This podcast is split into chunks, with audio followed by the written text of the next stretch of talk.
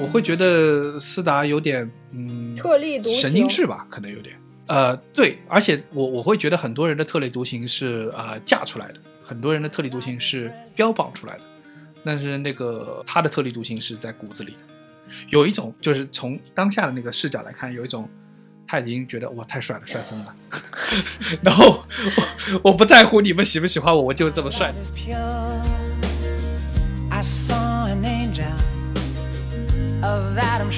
我也是有这个经验之后，我在很多看到微博上啊说啊这个节目里面啊说是谁又哭啦又假哭啊什么，尤其是那个女团那种节目，对不对？不是很容易哭嘛，对不对？杨超越每场都哭吧？我跟你说是真的很容易哭，是真的很容易。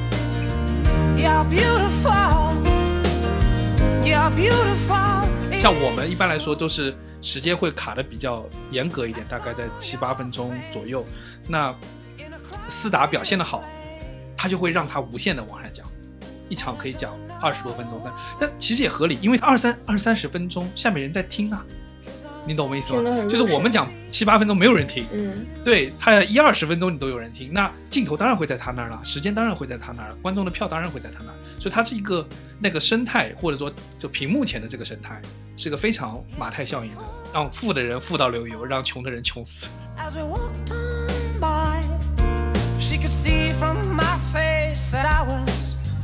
欢迎大家收听想聊天儿这一期呢，和我在一起的还有瑞娜，瑞娜跟大家打招呼吧。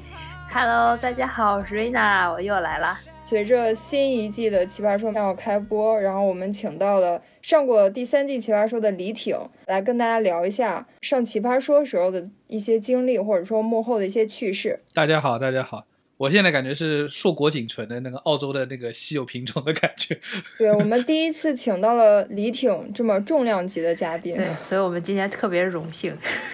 现在已经回归素人了，就这不也不能这么说，从头到尾也没有红过呀，你知道，就是该红的和我们不是一个量级。对我最多是个网黄，就差不多这个状态。网黄。然后我知道李挺现在是在做一个播客，对吧？对对对对，就是业余的时间在跟朋友一起做我们的播客，屁事没干。我我们就是年纪开始大一点之后啊，就会发现一件事，就是呃自己的表达欲开始往下降了。就因为尤其像我是做 marketing 的嘛，你动不动要需要写很多文案啊、广告词啊什么的。刚刚开始工作的时候，你写那个广告词是很有激情的，你知道，就是觉得啊我的文采无处发泄，就要上去写，然后。等到写了四五年之后，你知道就发现自己的那个表达欲已经开始消失下降了，要抓的表达欲消失的尾巴，赶紧做一点什么，所以我们就开始做播客了。我觉得这个 Rene 可能也也有感觉吧，对，因为我和李挺认识也是相当于是同行，然后他是我的金主爸爸，然后我们呃对，因别这样为别这样我们还欠着就是广告费呢有工作的联系，所以之前就见过一面，然后就就这么就认识了，然后当时就觉得哇是个大神，首先他是。我见到了唯一一个活的，不是 线下的奇葩说的选手，然后呢，而且又是又能做文案，又能做设计，然后这不容易。一见面也是 就是特别能聊，反正当时给我印象就很深。然后没想到在我和大宁还有我们几个姐妹一起做播客的时候，然后又能特别荣幸的请到他，今天能一起聊，所以很开心。刚好是同期，竟然是同期开始做播客，对，我认识李挺是在一次线下招聘会上，对对对我就是在那个摊位间穿梭走来走去，看大家都在干嘛，然后迎面走过来一个非常熟悉的脸庞，我一看，哟。这不是上过《奇葩说》的李挺吗？因为我是《嗯奇葩说》呃忠实的那个观众嘛，然后当时就立马截住他要了个微信，说：“哟，你是李挺，我看过你的节目，然后加个微信吧。”小但是迷妹，对，就是只是加成了微信好友，但是一句话也没聊过。然后一直是到我跟瑞娜嗯还有几个好朋友开始做播客，然后加了一个嗯，播客主播的微信群，我们就认清了看，开始认清了。，然后你就发了一个欢迎欢迎，我一看，咦，李挺好像之前见过，然后后来一发现，哎，微信加过，然后就说，哎，赶紧串个对对对，然后我加一下，发现哎呀，特别尴尬，竟然已经加过了。没事儿没事儿，其实我也不记得加过了，说实在的，这就是缘刚好看。到那个主播群认亲嘛，大家发现哎还有西尼的，就很开心，对对然后就加上了。就是咱们俩开始约这个串台的时候，我是没有心理压力的，因为我一看你们小宇宙订阅一百多，我们小宇宙订阅好像当时也是二三十吧，就差的不多，对吧？就是两位数。结果过过了没两天，你们上了那个小宇宙的首页推荐，一下窜到了现在两三千了，应该有订阅。啊，差不多，但就也也很也很莫名，就突然一下就上去了，对，然后而且他那个他也没有通知你，就突然间就那天晚上。还是群里面的别的主播跟我们说，我们上首页，我们才发现的。我觉得主要还是你们做的那个节目质量也比较好，然后三个人聊天的这个氛围啊，各方面，然后都挺搞笑的。大家都应该惊呆了，就是怎么会有一个节目互相在那疯狂吐槽，然后根本停不下来，就越聊越偏，越聊越偏，就是我们节目的基本特色。我我们开始不是这么想的，我们开始是打算正经的做那个观点输出类的，想把那个逼格装起来的，结果不小心做成了播客界的卡姆，就 给大家咔咔。一顿，就我也我们也没有料到这件事情，就是在发生的过程中自然发生的，因为我们是讲着讲着讲着就开始互相吐槽了，然后就最后就变成那个样子了，最后呈现出来是一个脱口秀类型的播客，我也不知道为什么。所以是不是就是因为你本身就有这种特点，所以你会被选去参加奇葩说呢？呃，选去奇葩说倒不是因为那个好笑的那个部分，因为。准确来说，应该是当时去奇葩说的原因，是因为就辩论上打的还可以，所以你你在辩论场上不可能搞笑呀，对吧？大家还是一本正经，穿个西装，打个领带，在那儿人模人样的说话的，对不对？所以说选去奇葩说的过程，主要是因为就是在辩论场上打的还可以吧，呃，算是澳洲这边打的比较好的。然后刚好在我之前，又是我们自己队里已经有两个人去过了，所以说大家也比较熟。所以就把我们请过去了。嗯，所以是先去奇葩说的那两个人是包浆浩跟王梅，对吧？对对对对。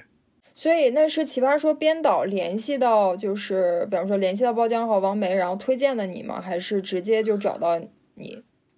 直接找到我吧，因为坦白说，就是奇葩说就从第一届开始，那那一批人就是打辩论水平上比较顶尖的，就是比较好的这一批，然后大多数。都认识，因为我我们在辩论圈经营也比较久嘛，当然经营久了，这个都是老面孔了，你知道，互相之间都是老面孔，大概很早就，呃，有注意到吧，就是只是第刚好碰巧了第三季就是去了而已，对。哦，所以像你跟马薇薇啊什么这些，就是辩论圈的那种大神，之前都是认识的。对对对，之前就认识，就尤其最早的时候，就相当于是一个。嗯，评委和辩手的关系，当然马薇薇，因为他们都是零三，黄志忠啊，他们都是零三级的、零零级的那种大神辩手，跟我们大概差了十年，但是刚好我们成绩还不错，然后呢，我们打的成绩还不错，他就老看到你，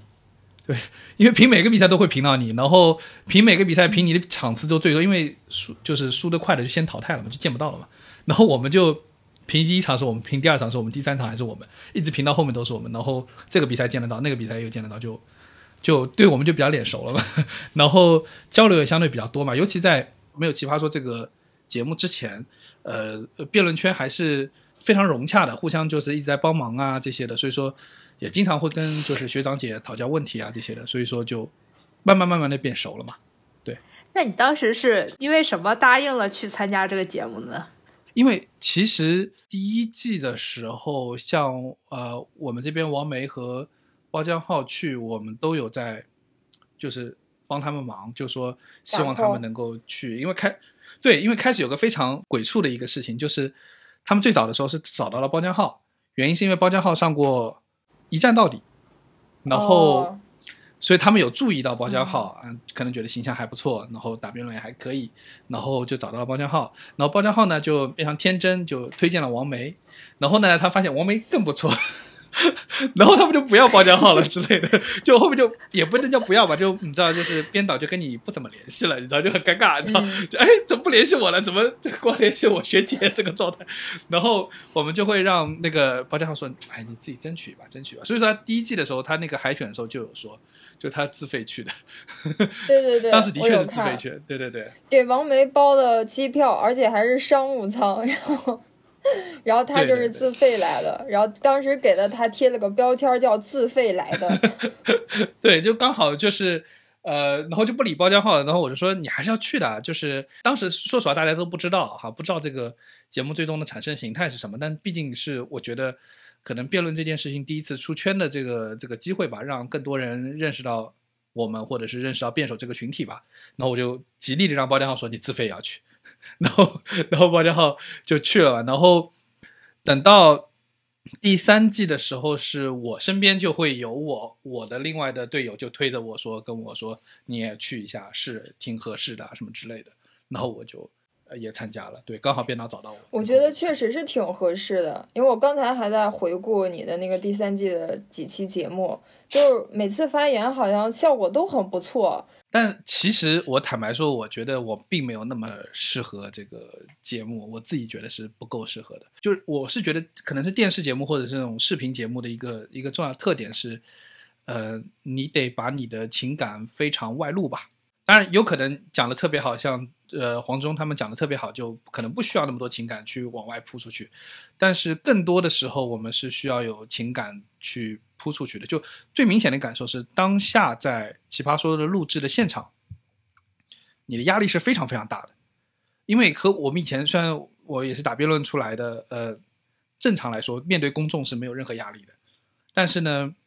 变奇葩说是压力非常大。第一个是你站起来之后，身边是没有人的。没有人会帮你 cover。打辩论的时候，平平常身边都有三四个人，然后你只要在乎你讲的道理是不是对的，你不这么需要在乎他他们听不听得进去，他们接不接受。但是奇葩说是另外一个场域，在那个场域下，你是特别要在乎观众的接受度的。于是就会产生一个问题，就是你在站起来之后，呃，我自我的感受是你最少三十秒之内，要么让观众能笑，要么让观众能哭，要么让观众能鼓掌。不然的话，这个场就慢慢慢慢的就冷掉，而且冷的非常非常的夸张，那尴尬的气氛巨厉害。然后关键是，嗯，这个节目还是有点真人秀的特色，就是他毫不在意你尴尬。然后马东就开始敲木鱼，哇，就会就会加剧你的尴尬。他根本不会在乎你讲的好不好这件事儿，你知道吧？你讲的烂就让你烂到底，让你在众目睽睽下烂到底，所以那个压力巨大无比。对，可以想象，我一直听的是不是觉得上奇葩很恐怖说的都不是一般人。首先过海选就很难，对我那届的时候，对“奇葩”这两个字的要求特别高，所以说和我一起去那个，嗯，一起去海选的那些，嗯，都还千奇百怪的。那你觉得你是奇葩吗？我说，就是我就是觉得我在里面，在在一群那个正儿八经的奇葩中，我就是感觉自己属于异类了，你知道？对我觉得自己反而格格不入。这这是为什么？你们说就是觉得还是适合，但其实我内心会觉得啊，我不是很适合，因为不同的性格的人，有些性格的人是可以在就公众面前和电视机啊，或者是摄像机之面前，你可以把你可以情绪很嗨，但是我我们很难做到。然后我也是去了奇葩说之后，我开始对呃演员这个概念或者艺人这个概念有了新的敬佩，因为我发现他们有个很重要的特色，就是前一秒钟这个人还是很荡的，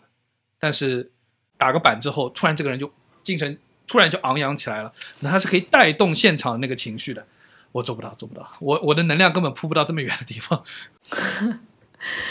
那就像奇葩说那么多选手，包括你之前认识的，包括你不认识的那些人，你觉得你对谁的印象最深刻？哦，我那一季的时候，我那一季特别明显，是我对姜思达的印象最深刻。我猜到你会说姜思达了。对，，因为呃，第一个是姜思达在那一季的时候是发光的那个那一季，有好几期是号称大美玲之夜，你知道吗？姜思达之夜那种情况，就是全场就关注了，等他爆发那种状态。呃，然后对他印象特别深。他他在录完第一季、第二季之后，他是有去做。我的猜测啊，他因为他的确是有去参加一些舞台剧啊这些的那个演出，然后包括他自己参加过第一、第二季，他对这个场域的熟悉度和拿捏的水平就会呃更加驾轻就熟一些。然后到那季的时候，就感觉他是一个整体的爆发，因为他对如何把自己的情感铺给观众这件事情是仿佛是天生的，就很多的观点。在别人说出来可能就不是点，你知道吗？都都不算是一个事儿，但是从姜思达出来就可以把它，嗯呃，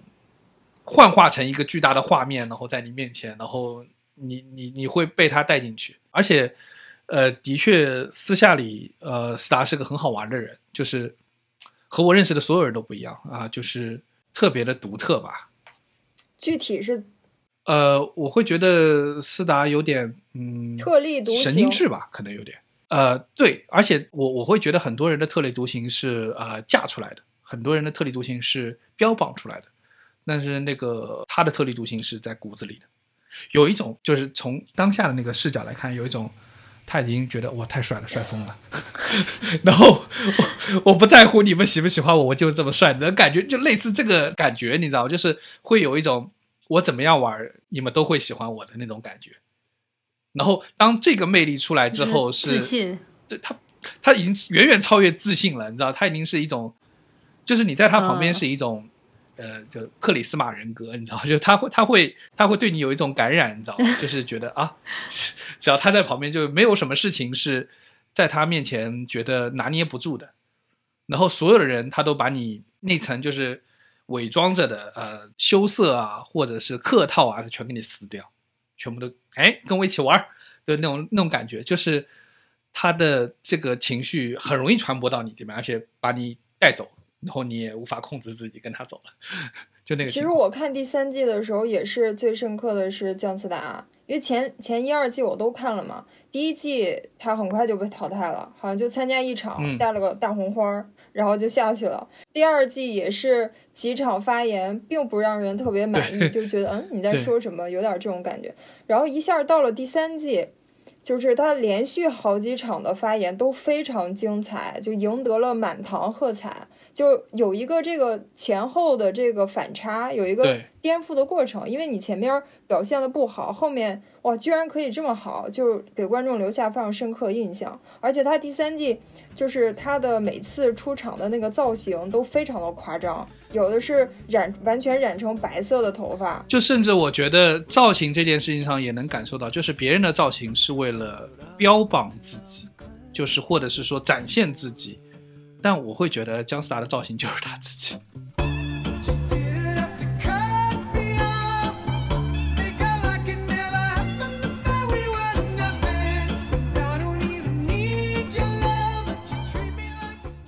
你在所有这参参加的这几场辩论里面，有没有哪一场是让你印象比较深刻的吗？呃，印象比较深就是撒娇女人会好命那一场，那一场对我来说自己印象比较深，因为，呃，就是开始去的时候会有一点，就非常尊重啊、呃包括职中学长还有很多编导的意见，就是，呃，比如说他们觉得什么是适合我讲的，什么是不适合我讲的，然后就会有这个部分。我是到撒娇女人会好命那一期之后，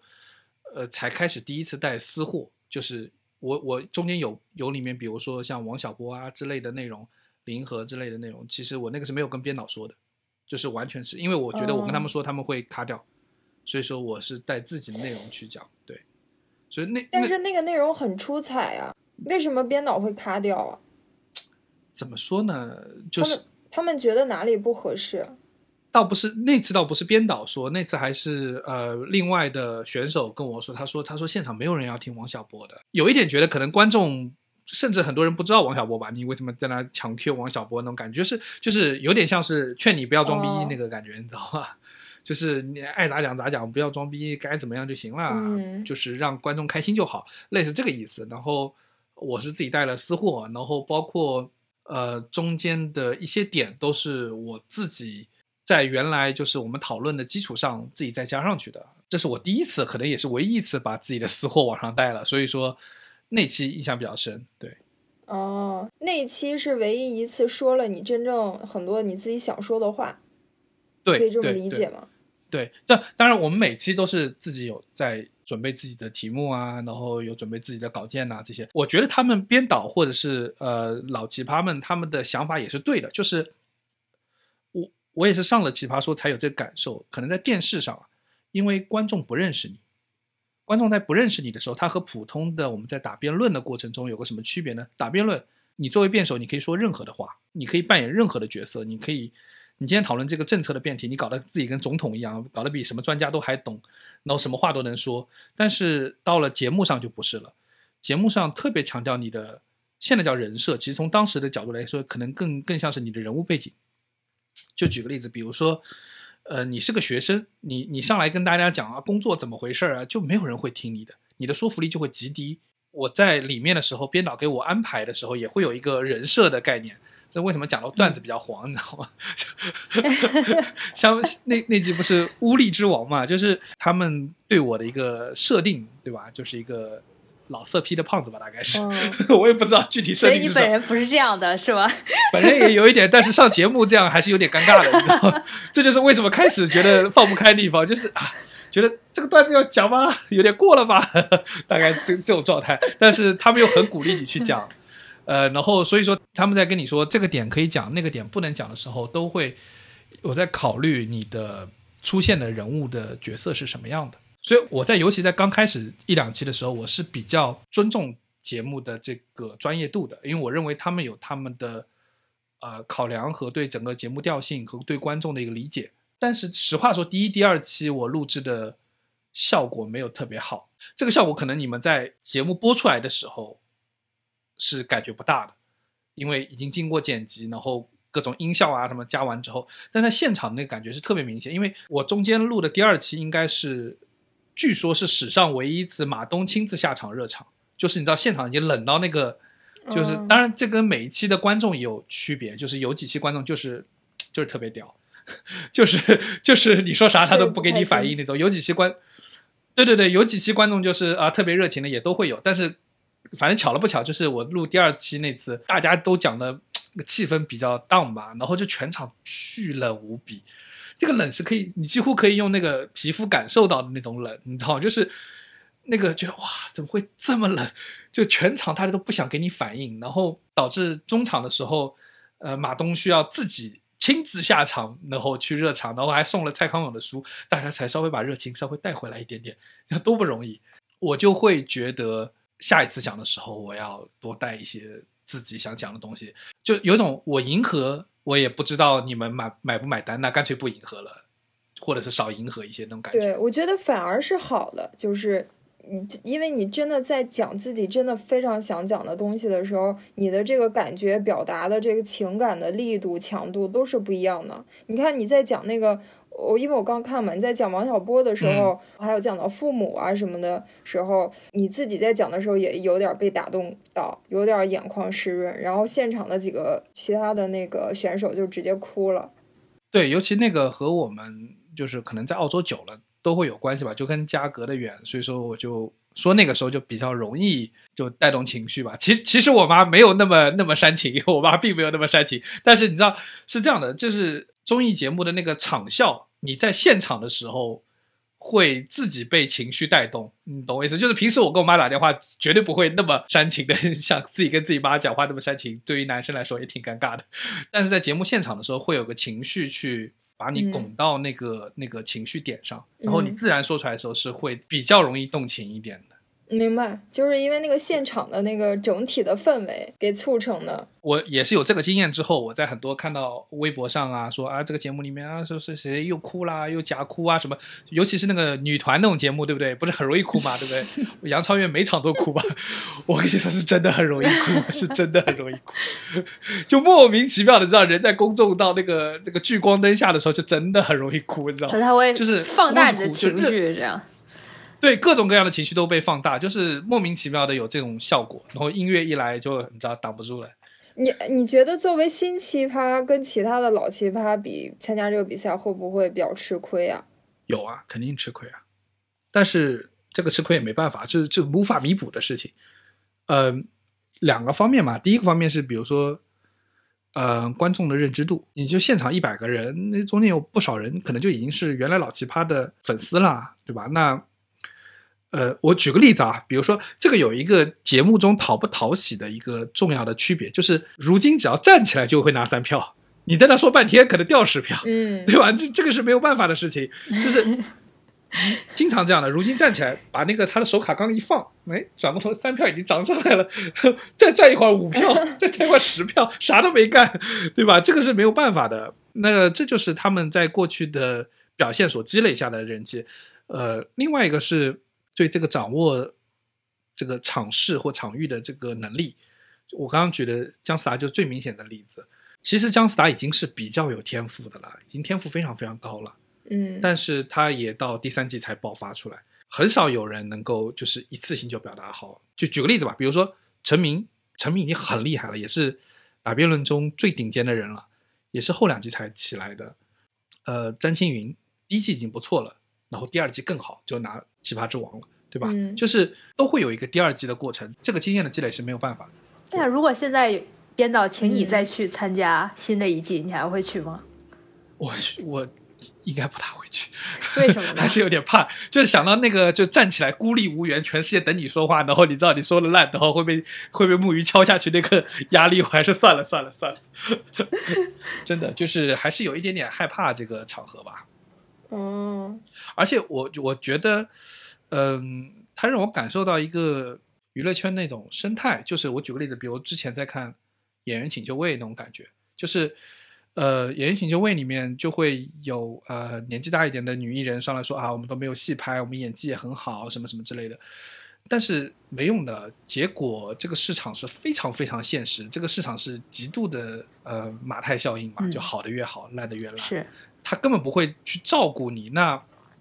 呃，你在里面表现的好，他就把所有东西都给你，呃，灯光也给你，音乐也给你，BGM 由你选，服装由你选，然后那个镜头给你多。像我们一般来说都是时间会卡的比较严格一点，大概在七八分钟左右。那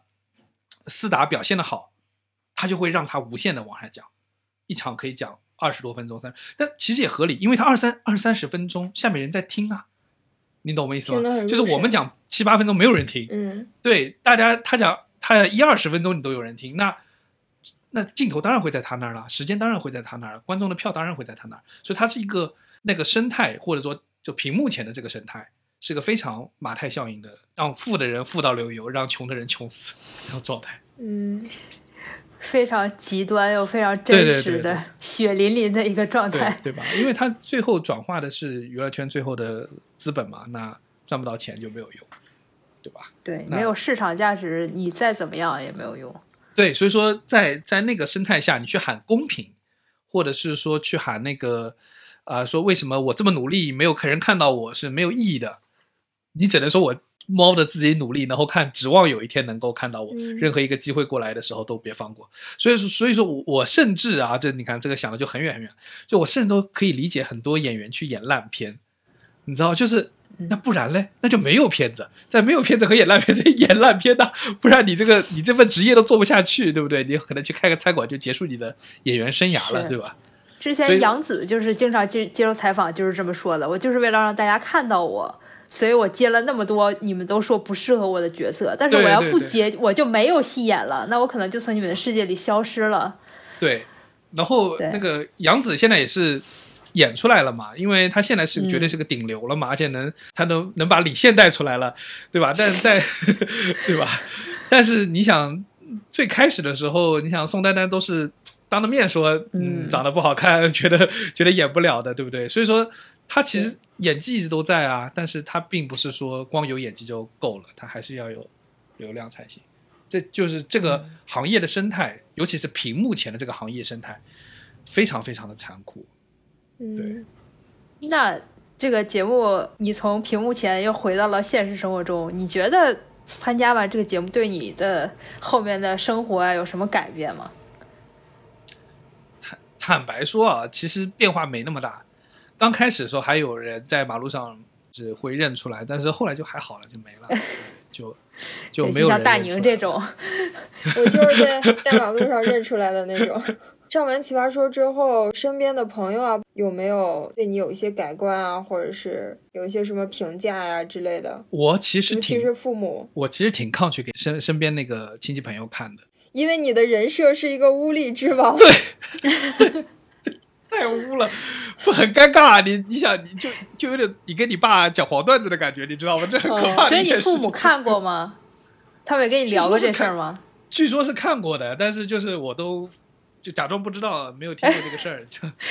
就他们也没有问过你，就是关于参加这节目的事儿，是吧？就偶尔会问过一两句，但是你你知道，就是你你还是会就是避开这个话题，就就好像我们做那个播客一样，你知道，就是我做播客，我也不敢给我爸妈听，然后但是那个包浆号给 家族群发了，然 后然后发了之后得到的回馈就是，下次不要说这么多脏话。嗯，对，这个东西确实是没有办法跟上一辈有这种沟通的。我们做播客，我也没没有让我爸妈知道。是不是有有一丝有一丝丝的羞耻感？就不知道为什么就有一丝丝的羞耻。对，家人可能并不知道我们已经在网上这么放飞自我。是，就我我你们是放飞自我，我们节目节目基本上已经放浪形骸了，你知道就。我们节目全是脏话，根本就要把脏话剪了，这个节目就没了，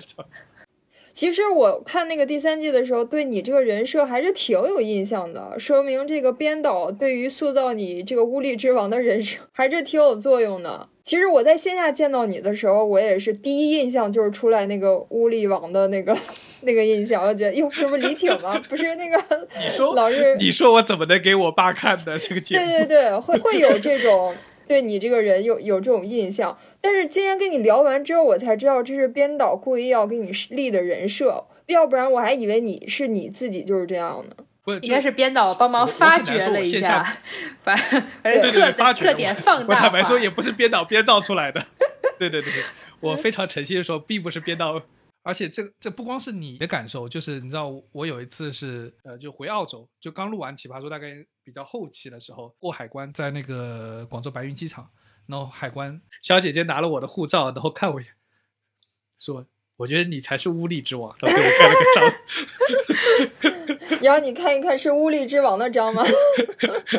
然后我们这个都有这个经验，但是包浆号也是在海关遇到了那个海关小姐姐，然后打开她的护照，看她的包浆号，她说了一句：“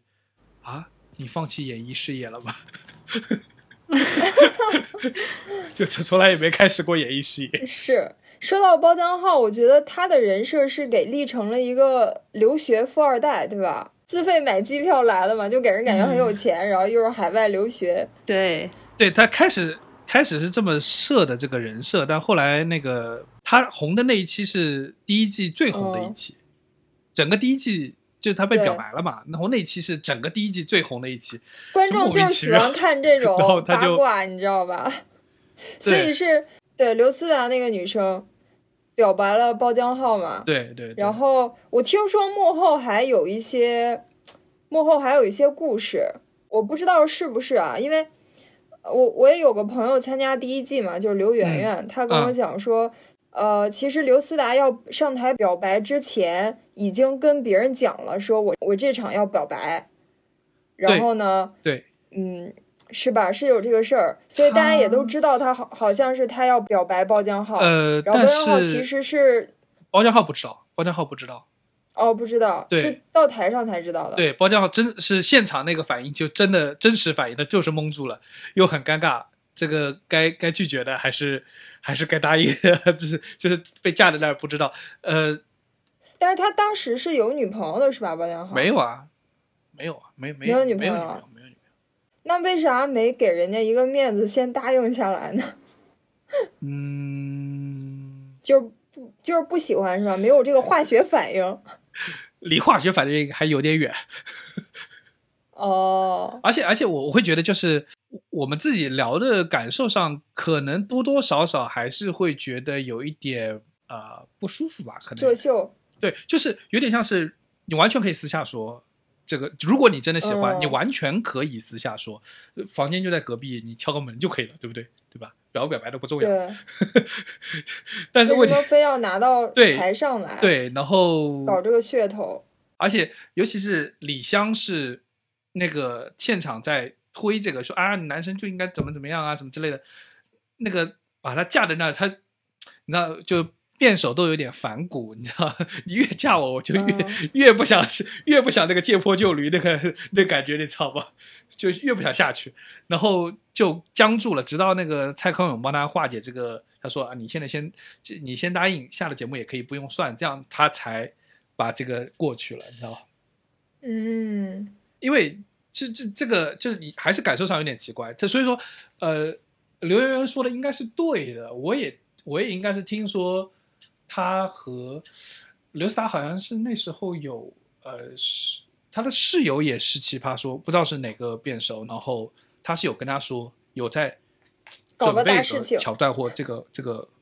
类似吧。哦对对对，那可能可能真的有点没，就是这个他的情感上到底是怎么样，我觉得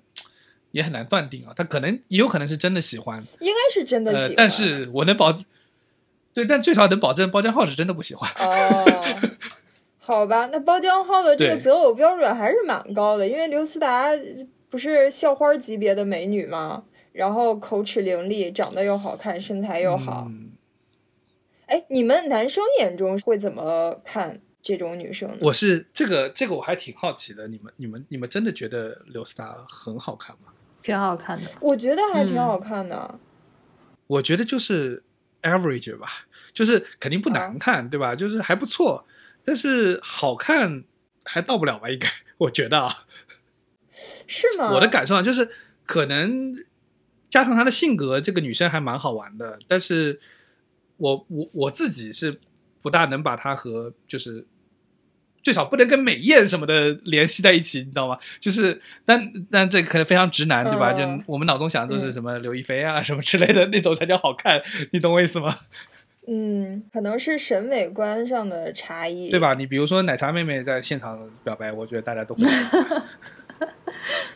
哦，可能刘思达给人的这个气场，好像也是有一种，就是哪怕我拒绝你，呃，也不会，你也不会说就是那种特伤心呀、什么的，就是那个倒也不知道，那个倒也不知道，只是当时那个场景内，可能包浆浩不知道该如何处理。也实话说，人生也头一遭，这么这样的场合 嗯，是也是不知道怎么处理的。对，是是是，但是那一期确实贡献了很大的话题，对吧？一下把这个火节目给带火了。就从那一季把整个节目带火了。嗯对，哎，再打听一个八卦，就是因为我是奇葩说的忠实观众，后面我吃到的一个很大的瓜就是，就是潇潇拿 B B King 那一季，最后是在潇潇和姜思达之间选。他们两队 PK，然后潇潇那队赢了。呃，姜思达的粉丝就是特别不服气，说这个赛制有问题啊，说我们思达这么棒，然后居然不是 B B King 什么什么。因为马薇跟潇潇关系特别好嘛，他可能就在微博上呃说了几句，说潇潇拿这个 B B King 是呃当之无愧的，然后说呃姜思达的辩题的那些点都是黄执中给他提供的，然后还说姜思达现场掰票特别没有没有范儿，没有风范什么的。然后就遭到了这个网络暴力。那件事儿也是网络上闹得挺大的，我觉得对那个马薇薇好像也是一个挺大的一个一个打击，一个公关事件吧。我你有你应该我有有听过，但是其实因为我我也不在第四季的现场，我也不大清楚。但我我自我的一个感受是，我我给你举个例子啊，就是我会觉得公众所看到的和现实所发生的差距会非常大。就第一季的时候，王梅说，因为王梅跟小包很熟嘛，他就说我跟小包很熟啊，我们都是平时都睡在一起的。好，你知道这个话一出来，哇，豆瓣上都已经编故事了，都已经开始有小说出来了，就是王梅跟包浆浩怎么怎么怎么怎么样。但其实王梅说的只是我们像我们我们辩论队嘛，都是一个队伍的，然后出去打比赛，是真的就睡在一个房间，很正常，你知道吧？就是我们打累了，不可能凌晨一两点再出去到自己房间去睡啊，有时候可能不小心就睡着了，很正常就睡在一个房间。但是在公众看来，哇，就是不得了，你知道，这是一个很厉害的事情。然后再把刘思达跟他表白一串在一起，哇，这这这个大新闻，你知道吗？就是真的，这是认真说，就是你们可以在豆瓣上可以搜到同人文的，我。真的，我是 serious 说这件事情的，这么精彩，真的，我第一次看到那个同人文的时候，我都惊呆了，你知道？然后，网友的想象力也是非常丰富。对对对，然后甚至我我有时候说不好一点，它有时候甚至会导致，嗯，就是公众的这个舆论呢，公众的这个盲区会反过头来会反反向影响两个人之间真正的关系。所以说，但据我所知是，马薇跟跟姜思达都是平常微信就是在聊着天的，所以说当时这个事情开始，我觉得他自己的认知上也没有觉得有那么严重，你懂吗？就最后变成被公众架成了一个。嗯啊、就是为潇潇撕撕姜思达的一个事情，这是很奇怪的，真是很奇怪的。其实，嗯，OK，我觉得我还充当了呃网络暴力的一份子，也不也没有吧，就是我我好像有稍微的表达了一下下，觉得马薇薇这个话说的有点不太合适，因为哦对，他还说了一个就是。呃，好像米未宣传部的一个女生是姜思达的师师妹，啊所以给了她很多宣传资源，就是把这种幕后的事情。呃，给拿到台前上上面来说了吧，对就是就是你知道就是不是很好。是这样的，就是当网友在说，就是呃，潇潇拿了更多的什么曝光啊，或者得到了米未的青睐啊，那马薇就会就会很正常的去说，就不会有这个青睐存在啊。米未的就宣传部就就那个宣发的本来就是呃思达的学妹啊，就是他是这么表达，但是你知道网友没有是一个澄清的一个态度，但是对被网友又解读成因为你们可能很多人看到的时候是只看到马薇那句话，没有看到前面那句话，那你就会觉得，嗯，呃，是马薇在说米未内部有什么偏袒什么的，但理论上不大可能啊。Well, you only need the light when it's burning low. Only miss the sun when it starts to snow. Only know you love her when you let her go. 所以到底是什么契机，你们打算开始做播客的呢？其实很早之前，我和包江浩就有聊过这个事儿，但是呢，就是因为我跟包江浩很熟，我知道这个人的尿性，他在国企待了这么多年，他已经属于非常领导范儿很足的人了，你知道吧？就是就会，如果一旦开始我跟他两个人做这个播客呢，就就很容易变成，嗯，他出主意，我做事儿那种，然后我就懒得，我就不想所去以你要再。拉一个，对，然后然后这个事儿我就应下来，就也没有也没有往下说。然后有一天他去他去北京遇到我们第三个就是主播就是江科，江科因为他做之前做达人运营，所以说他包括运营啊，还有剪辑啊各方面的他都更熟一点。说他提议说，哎，为什么不做一个播客呢？哎，他说做成播客，他说就叫屁事没干。开始叫屁事没干，他就觉得这一下午我们俩啥事没干，就光在聊聊闲天。然后后来想说屁事没干可能会过不了审，所以说就就改成叫屁事儿没干。但是你知道屁事儿没干其实更可怕，如果就是 有西南地区的听众就知道，这可能是比那个国骂还要脏的一句话在在西南地区。哦，不知道，我们都不是西南地区的。对对对对，我们我们刚好也在东南地区出现了一个语言区的语言的盲区，就取了这名字。然后刚好也有一个内涵的意思，就是，呃，就是所有批准的事儿我们都没有在做嘛，然后或者有一批事儿我们都没有在做，光干闲事儿，就基本上属于一个。然后呃，在这样的情况下，我们想说，哎，有刚好又有第三个人加进来，那可以制衡一下包浆号的领导范儿，然后那我们就开始做这个节目了。对，这是这是最近的这个契机，但刚好发现好像二零二零年好像是一个播客的爆发年份，尤其是可能我不知道是我们自己赶上了还是怎么回事，好像正好就是从九十月份开始大面积爆发，因为我看之前那个像播客先生他们在更新的每月新播客好像就十个十个左右，我们现在这两个月都是每个月都是二十二三十个的感觉，嗯，所以我觉得最近好像赶上了一个爆发，可能疫情出来了，大家也没什么事儿做。是，确实是，也也有可能是我们开始做了，然后对这方面信息比较关注，然后才发现哟，周围全是在对对对做的。本来以为很少人做啊，我们要来做，然后